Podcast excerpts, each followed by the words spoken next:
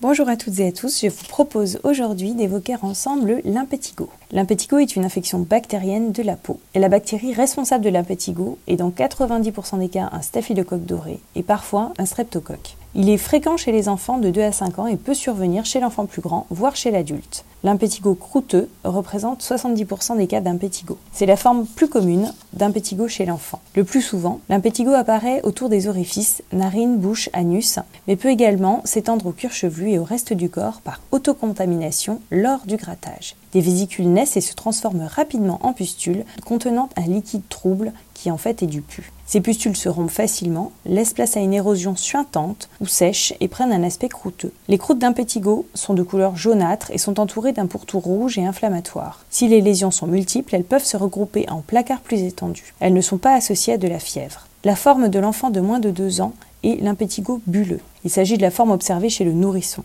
Les impétigos surviennent à ce moment-là plutôt sur le tronc, le périnée ou les extrémités des membres. Il s'agit de bulles molles transparentes de 1 à 2 cm entourées d'un halo rouge. Elles persistent pendant 2 ou 3 jours puis se rompent. L'impétigo bulleux peut être associé à un peu de fièvre, à une diarrhée ou à une fatigue. Il est plus contagieux encore que l'impétigo croûteux. Les facteurs favorisant l'apparition d'un impétigo sont les lésions de la peau, causées par un traumatisme, une brûlure, une piqûre d'insectes, la présence dans le nez de bactéries, les maladies de la peau provoquant un grattage et justement une infection des lésions, varicelle, eczéma, herpès, psoriasis, etc. Certaines maladies chroniques comme le diabète également. L'impétigo est une maladie contagieuse. Il peut être à l'origine de petites épidémies dans les crèches et en milieu scolaire. Si votre enfant a de l'impétigo, effectuez une à deux toilettes quotidiennes de votre enfant. Il n'est pas conseillé d'appliquer un antiseptique local sur les lésions d'impétigo. Coupez les ongles de votre enfant bien courts afin d'éviter le grattage. Lavez-vous les mains avant et après tout contact avec votre enfant malade. N'utilisez pas de pansement occlusif ou d'adhésif pour recouvrir les lésions. Changez fréquemment le linge de votre enfant. Il vaut mieux éviter de mettre votre enfant en collectivité lorsqu'il présente des lésions d'impétigo, a fortiori si elles sont étendues. En cas de nécessité d'un traitement antibiotique oral,